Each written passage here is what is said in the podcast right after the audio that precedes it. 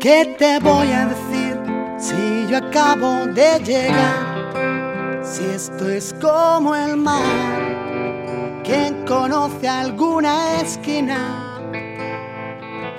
Dejadme nacer, que me tengo que inventar para hacerme. Mari Montaña, esta es la historia donde se dan la mano. Lo hacen con nuestra siguiente invitada, Marino Mercante, que hace unos meses dejó el agua y la sal para embarcarse en un proyecto apasionante, grabar un documental en Pakistán. Me preguntas qué hacer.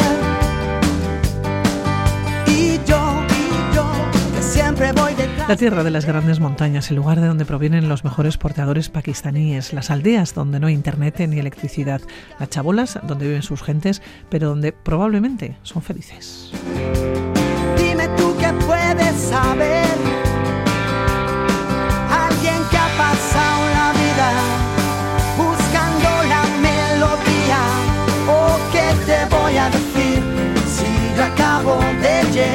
Quien acaba de llegar es Begoña Alda. Y aquellas personas seguidoras del Conquist la reconocerán, la concursante que después se convirtió en capitana, dejando grandes momentos televisivos del concurso. Ella es nuestra invitada, la que nos va a acercar a Pakistán, la que nos va a hablar de su nuevo proyecto y la que nos lleva directamente a cruzar con ella el Atlántico. Empecé por las espinas. Bego, ¿cómo estás? Según muy buenas. Hola, bueno, bueno, bueno, Bueno, Bego, ¿por dónde comenzamos esta historia? Porque es una historia como, como larga y que tiene como muchos matices, ¿no? Pues sí, la verdad, eh, este verano eh, viví una experiencia increíble allí en Pakistán. Eh, pude conocer eh, a, a las chicas de José. Y bueno, para mí desde, como has comentado, ¿no? desde mi andaduría en, en la vida pública un poco, ¿no? a través del Conquist, eh, fue la primera experiencia que, que, que tuve, ¿no? Así de algo que siempre había querido hacer. Tengo la sensación que nunca dices que no. Cuando te llaman por teléfono y te dicen, mira, que vamos a grabar un documental, que vas a viajar a Pakistán, directamente dices, venga, adelante. Es una filosofía de vida, yo creo. Sí, sí, sí.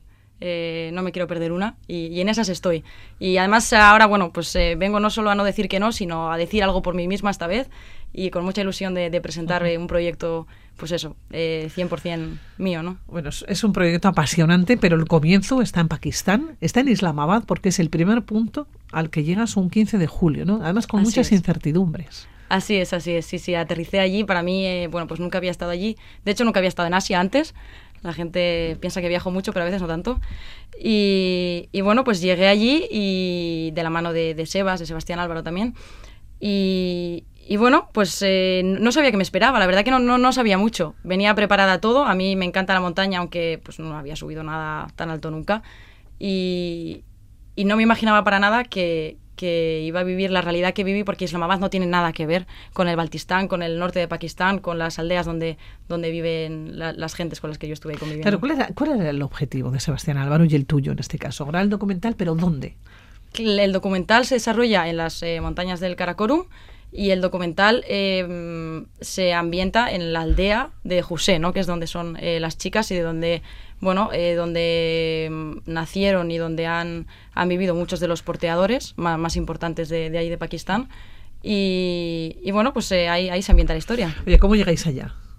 Bueno, bueno, ¿Cómo llegáis es, hasta es la aldea? Porque claro, llegáis primero a Islamabad, hay que hacer gestiones, es eh, bueno, pues es la ciudad, hay que hacer gestiones, pero siempre con la mirada puesta que vais a coger enseguida el, el, el, el coche o el transporte para poder salir, sí, sí. ¿no? Primero se coge un avión, que además es siempre así como, eh, pues eso, otro punto de incertidumbre porque no despega siempre. Depende mucho también de, de, cómo esté el tiempo en las montañas. Y bueno, pues eso, Sebas nos decía, pues igual vamos hoy, que mañana, que pasado, que si no se puede despegar, pues hay que coger, eh, me parece, un día entero de coche, ¿no? Pues 24 horas por ahí.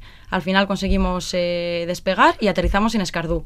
Es un aeropuerto, bueno, yo que, que, he vivido en Canarias y me parece que los de Canarias son pequeños o, o, extravagantes, eso es increíble. De pequeño. De pequeño y no te imaginas un aeropuerto ahí en medio de las montañas, no te lo imaginas hasta que lo ves. Bueno, llegas allá como miedo, no tienes ninguno, llegáis allá y os encontráis, eh, bueno, o por lo menos dais un paseo por la calle, ¿no? ¿Cómo uh -huh. es? ¿Qué te llama la atención? Pues mira, una curiosidad que, que tuve desde el primer momento y le, le, preguntaba ¿no? a los compañeros con los que fui, ¿dónde están las mujeres? No, no estaban en la calle. Claro, yo digo, no, no sé qué hacen o qué.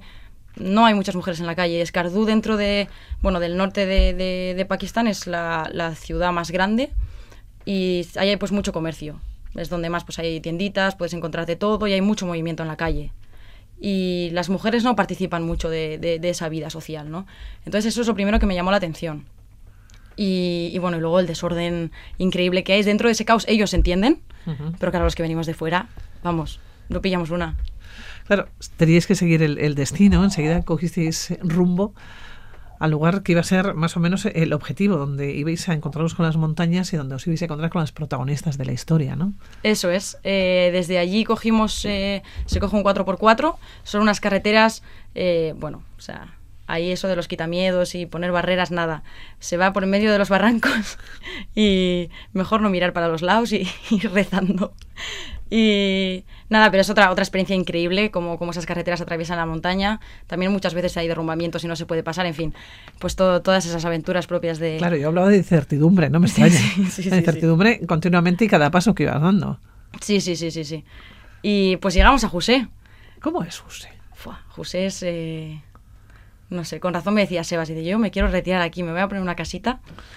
Eh, José es un sitio, claro, está a 3.000 metros, más de 3.000 metros.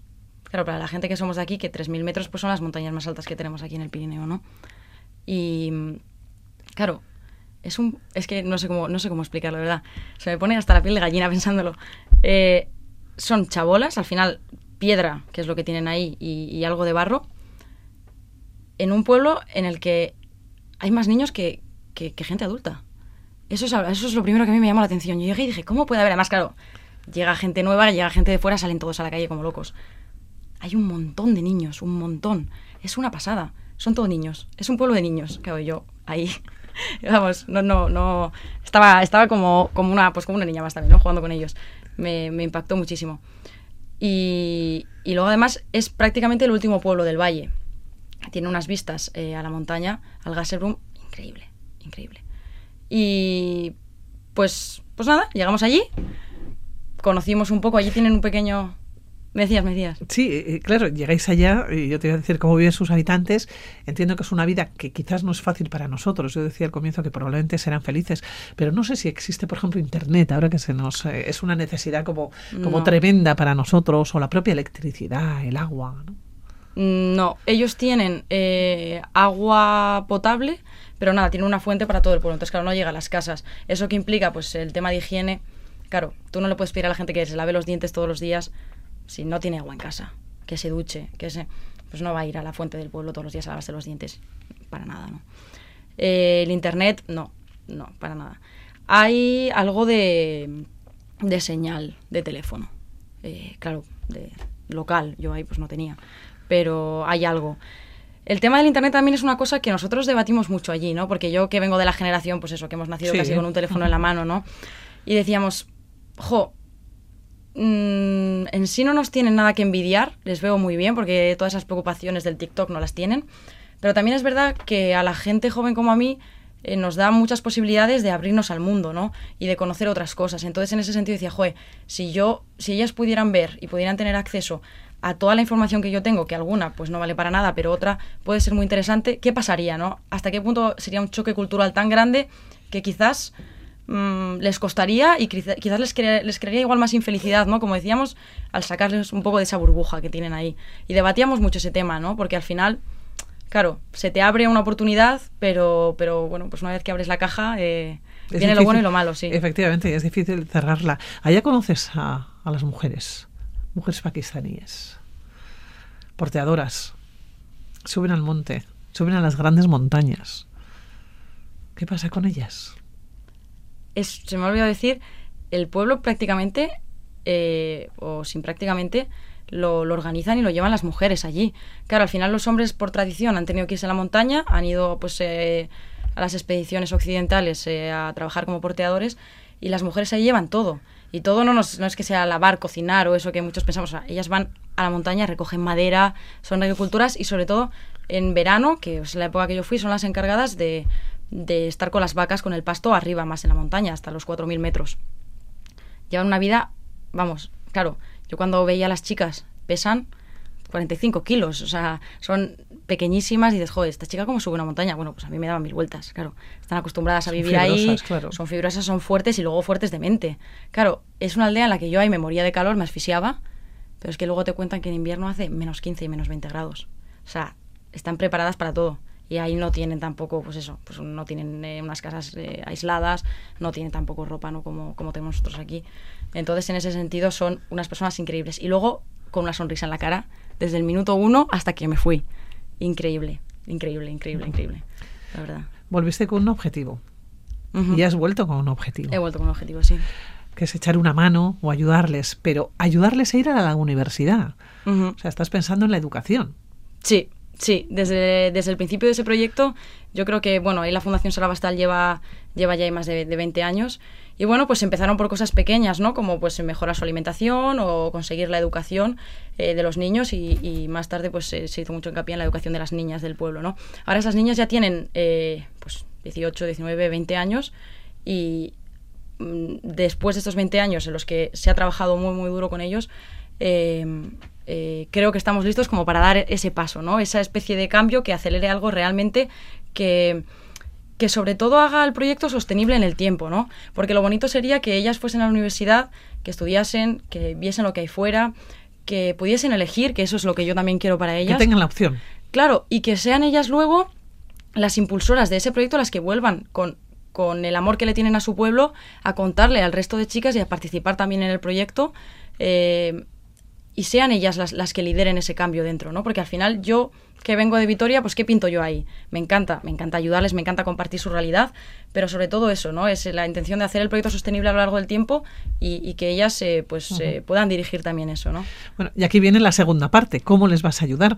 Porque eh, la propuesta es cruzar el Atlántico a vela en un velero de 60 pies y estamos hablando de 3.000 millas de, de navegación en un mes a mar abierto. Vego, Eso es. eso Sí, es lo sí, que vas a hacer. Sí, sí, sí. Ahí es donde se junta un poco todo, ¿no? Eh, yo tengo muy buena relación con ellas personalmente, con el padre de, de algunas de las chicas y, y hablé con ellos y dije, mira, yo es que quiero ayudar. Yo rica no soy. Yo, ¿yo qué sé hacer? A mí porque me pagan, digo, por llevar barcos. Y yo hablé con él y le dije, mira, yo pues llevo un barco y pues con lo que me paguen pues te lo doy y ¿cómo hago? Y claro, pensé, jo, pero qué aventura más chula. Yo no he cruzado el Atlántico en mi vida, ¿eh? Sola, así, a vela, no. O sea, tengo experiencia, pero para mí también es un reto muy, muy, muy importante y un sueño también, ¿eh? Porque siempre he soñado desde que empecé a navegar. ¿Vas a ir sola? Eh, bueno, no, no voy sola, A no. ver, a ver. No voy sola, no. Me lleva un marinero, ¿y qué marinero? Eh, bueno, eh, al final eh, necesito dos cosas. Necesito a alguien que me ayude y gratis, porque no estamos para perder dinero. Y también necesito a alguien pues, que me apoye, que me dé dosis increíbles de positivismo y luego que sea también un poco de, organizar todo este contenido y poder trasladarlo a la gente. Y en ese sentido, pues tengo a mi gran amigo que también igual conocéis de- del Conquist, eh, Xavi. Y bueno, pues se lo comenté y le dije, mira, anímate a esto y eres como yo, que, que es incapaz de decir que no. Y, y, pues bueno, entre él y yo hemos definido un poquito también cómo vamos a, a trasladar este proyecto. Y, y él me dijo, Jovego, es que haces cosas increíbles, pero a veces te cuesta un poco contarlas, transmitirlas. O sea, necesitamos transmitirlo a la gente y que la gente sea también partícipe de este tipo de, de, aventuras en las que te embarcas, ¿no? Y ahí eh, se nos eh, surgió la idea de hacer un, un crowdfunding. ¿Cómo la gente puede implicarse? Porque claro, yo se lo puedo contar, pero no todo el mundo puede ir en verano a Pakistán conmigo y ver a las niñas, o no todo el mundo... Y bueno, eh, utilizar un poco ese potencial o esa aventura tan chula que, que me planteaba hacer como, como plataforma de crowdfunding, pues ha sido una experiencia increíble para mí. Es la primera vez que, que me Que lo has puesto en marcha, ¿no? Sí, sí. Eh, al final, eh, bueno, pues es, es, un- es todo un mundo también, hay que aprender mucho y para mí, pues eh, es una ilusión increíble también, ¿no? Sobre todo por el hecho de que, claro, el hecho de que yo pueda ir en ese barco a recaudar dinero para esas niñas empieza por lo mismo que estoy pidiendo, ¿no? Yo voy a la universidad, yo tengo la posibilidad de elegir, yo voy a mi casa y le digo, mira, papá, mamá, yo me voy a, a ser marino mercante y a llevar barcos porque me da la gana. Y puedo hacerlo, ¿no? Y a partir de ahí se me abre un mundo, pues es un poco, me hace especial ilusión porque es lo que les quiero yo también traer a ellas, ¿no? Y, y bueno, de ahí sale un poco el proyecto. Bueno, ¿cuándo sales? Salimos el día 15 de noviembre y esperamos llegar, pues, eh, bueno, pues a mediados de O diciembre. sea, el próximo martes. Sí. Nada, te- te queda un par de días, te quedan, te quedan dos días Sí. eh, para salir 15 de noviembre. Bueno, nos tienes que contar a la vuelta. De hecho, os voy a ir contando. Nosotros eh, tenemos por vía satélite, eh, iremos intentando enviar algo de información. Eh, la iremos eh, trasladando a través de redes sociales. Serán, pues nada, pues una actualización pequeña, un par de líneas sobre cómo estamos, sobre todo, y, Ujú. y que todo va bien. Y invitaremos también, mandaremos el enlace para que la gente pueda eh, participar en las donaciones. Y, mm, y ira- iremos contando un poquito el día a día, quizás una historia al día. eh, bueno, pues eh, a, ver, a ver cómo nos va yendo. Iremos recogiendo esas historias eh, Sí, al sí. día. Eh, Bego, sales ya el próximo martes, el 15 de, de noviembre. Cruzas el Atlántico a vela en un velero de 60 pies, 3.000 millas de navegación, un mes a mar abierto. Bueno, cuando vuelvas tienes que venir. Eh, voy a venir seguro. Tienes que venir. Primero tengo que volver, ¿eh? Bueno, sí, hombre, a ver, Bego, de eso estamos eh, convencidas que vas a volver y nos lo cuentas todo. Perfecto. claro que sí. Bego, así nos vamos a despedir. Que te vaya todo estupendamente. Seguimos en contacto y buen viaje. Muchas gracias. Cuídate. Agur, agur.